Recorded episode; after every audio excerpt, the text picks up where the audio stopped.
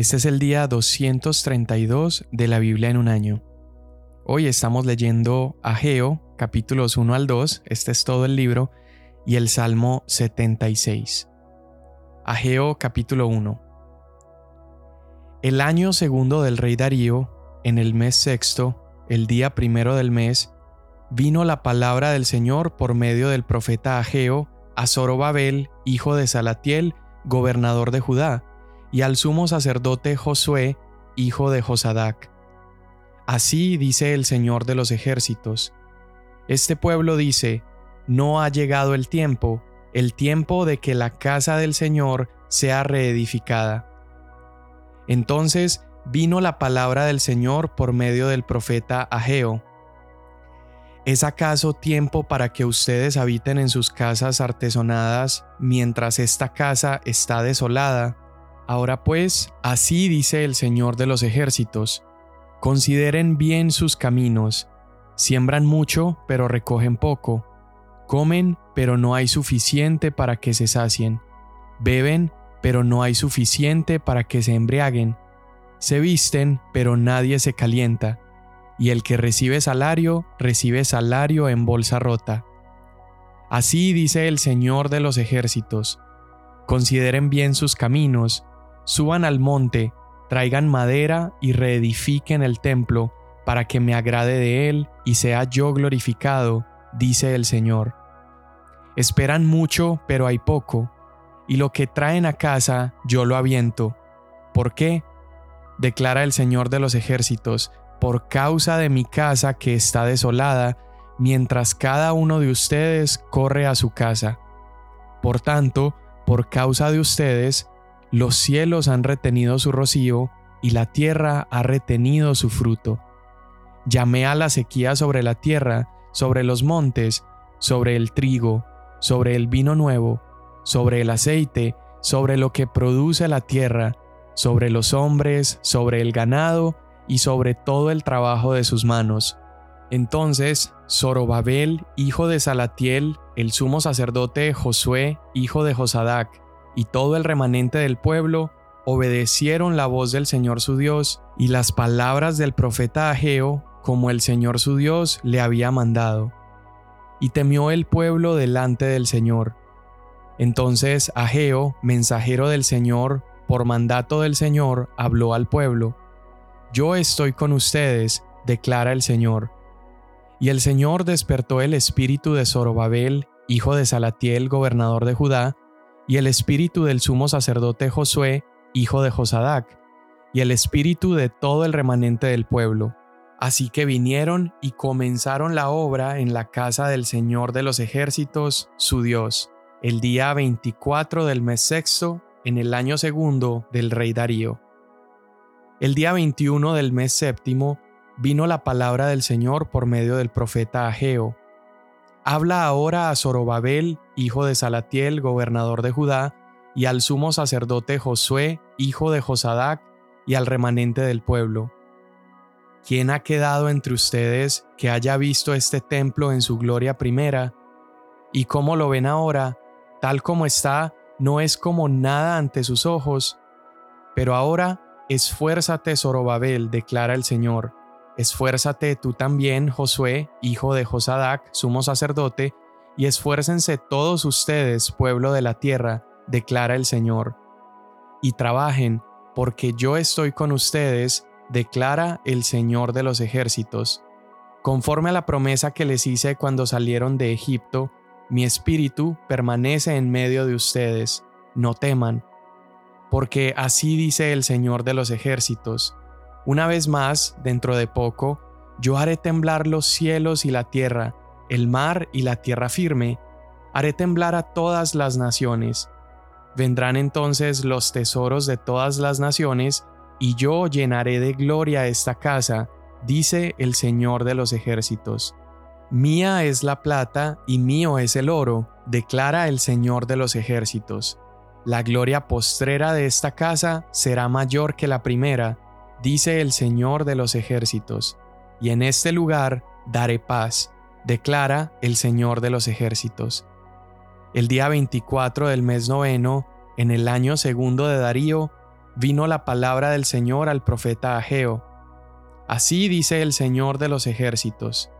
Pide ahora instrucción a los sacerdotes. Si alguien lleva carne consagrada en la falda de su vestidura, y con su falda toca pan, alimento cocido, vino, aceite o cualquier otro alimento, ¿quedará éste consagrado? Y los sacerdotes respondieron, No. Y dijo Ageo, Si alguien, inmundo por el contacto con un cadáver, toca cualquiera de estas cosas, ¿quedará inmunda? Quedará inmunda, respondieron los sacerdotes. Entonces volvió a hablar Ageo, Así es este pueblo y así es esta nación delante de mí, declara el Señor.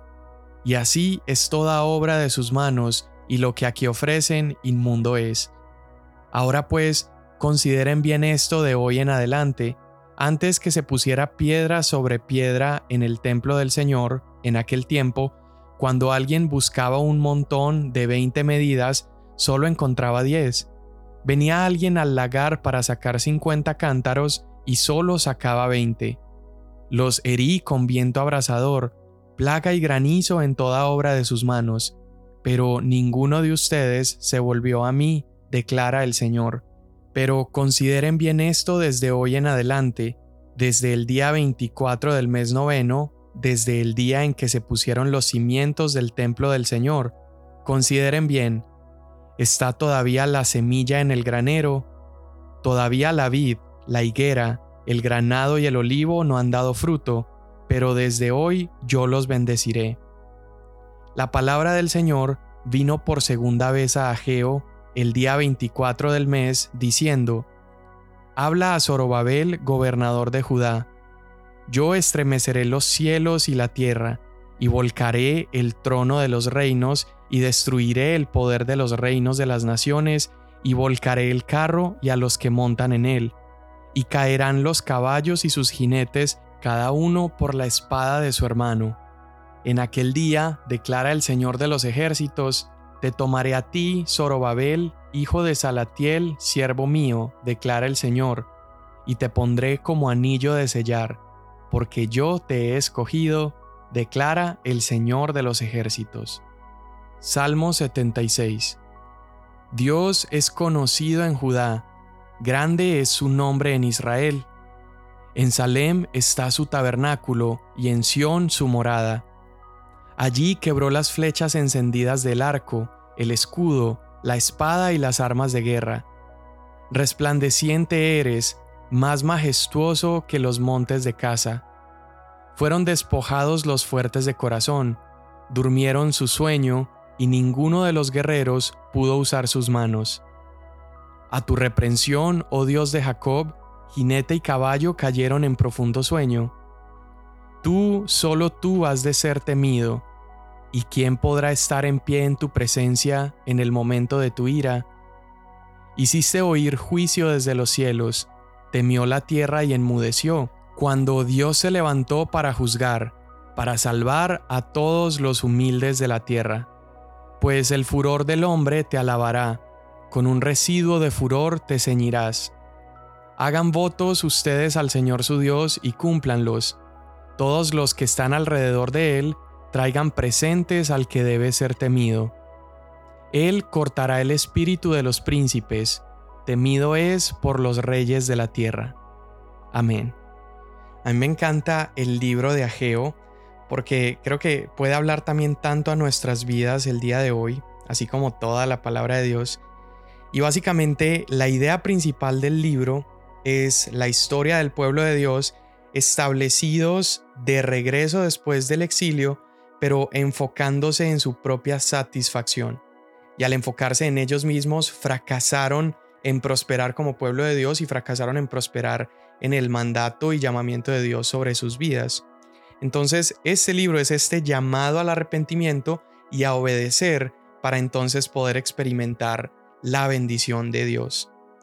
Ahora, el libro de Ageo es un poco diferente a los libros proféticos porque el mensaje de Ageo sí es escuchado, el pueblo responde en arrepentimiento y en obediencia. Podríamos tal vez compararlo con el libro de Jonás, donde el pueblo de Nínive sí le escuchó.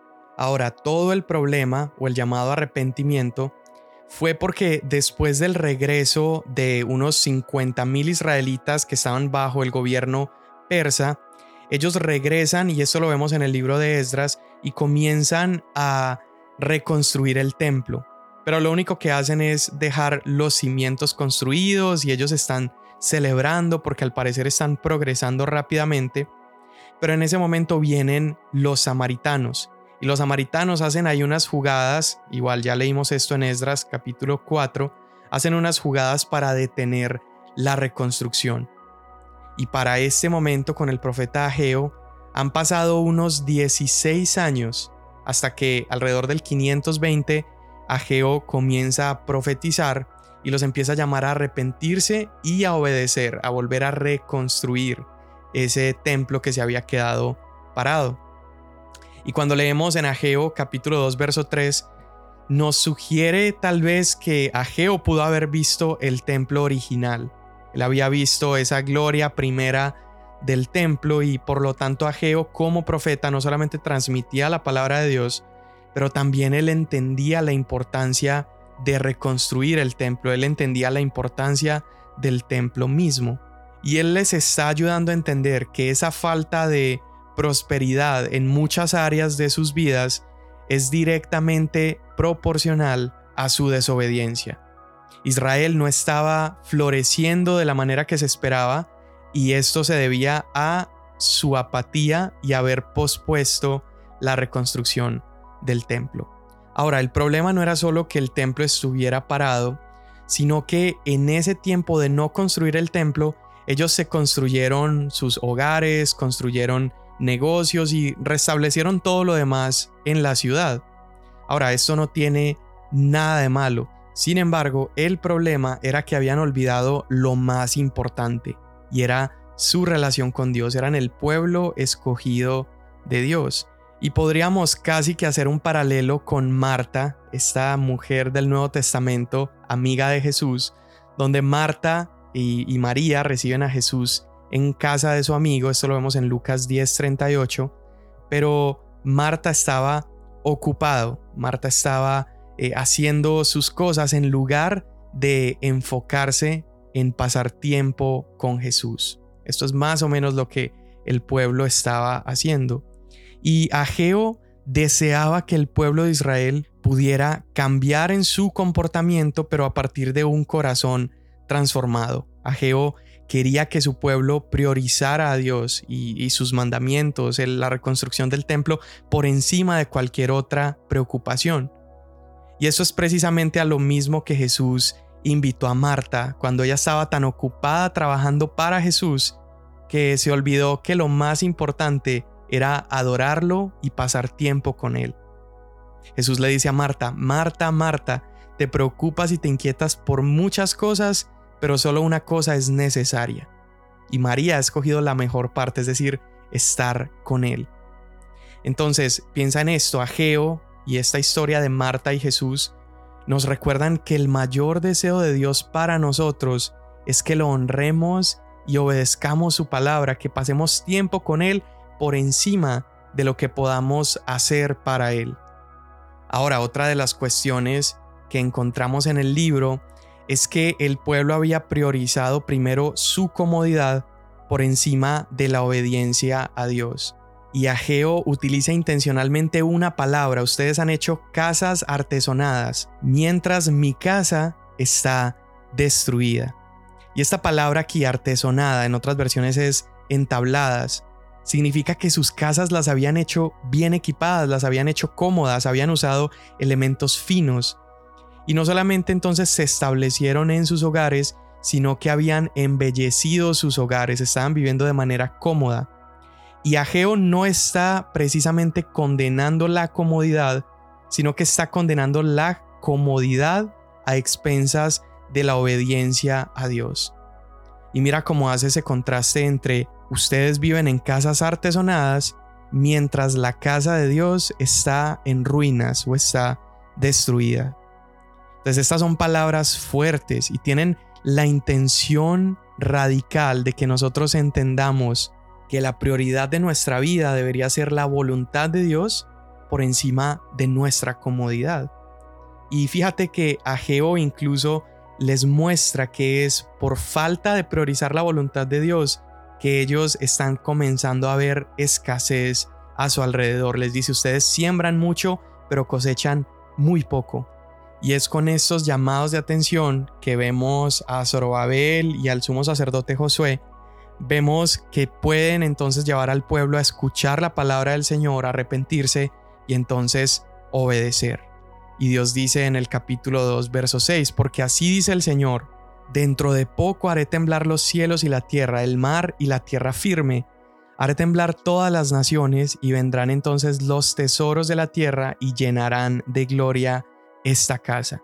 Y Dios les recuerda, mía es la plata, mío es el oro, y les muestra entonces un plan precioso, y es que la gloria segunda de esta casa sería mayor que la primera. Dios le estaba diciendo, este templo que se va a reconstruir con esta riqueza de las naciones será mejor que el primer templo, y en este lugar yo les daré paz, declara el Señor de los ejércitos.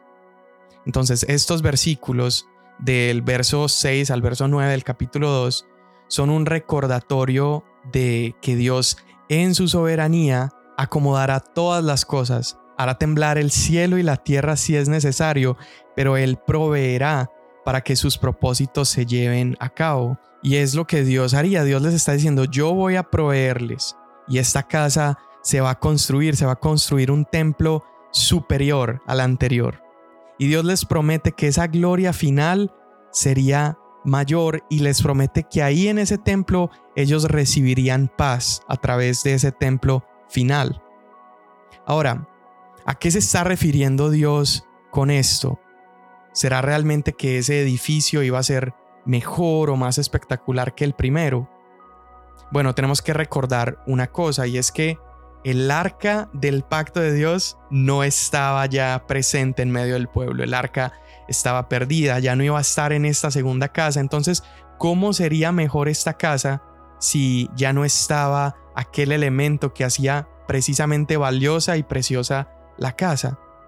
Bueno, la respuesta a esto es que esa gloria final es en realidad una promesa mesiánica, es una promesa de la venida de Jesús. De hecho, en Mateo, el Evangelio de Mateo, Jesús mismo declara que Él es más grande que el templo, en Mateo 12:6. Él dice, pero les digo que algo más grande que el templo está aquí. Él se estaba refiriendo a sí mismo. Luego en Juan capítulo 2:19 vemos a Jesús también refiriéndose a sí mismo como un tipo de templo, cuando él dice, destruyan este santuario y en tres días lo levantaré. Jesús es esta promesa de un templo más glorioso que el primero. Jesús es el templo superior, es un mejor templo.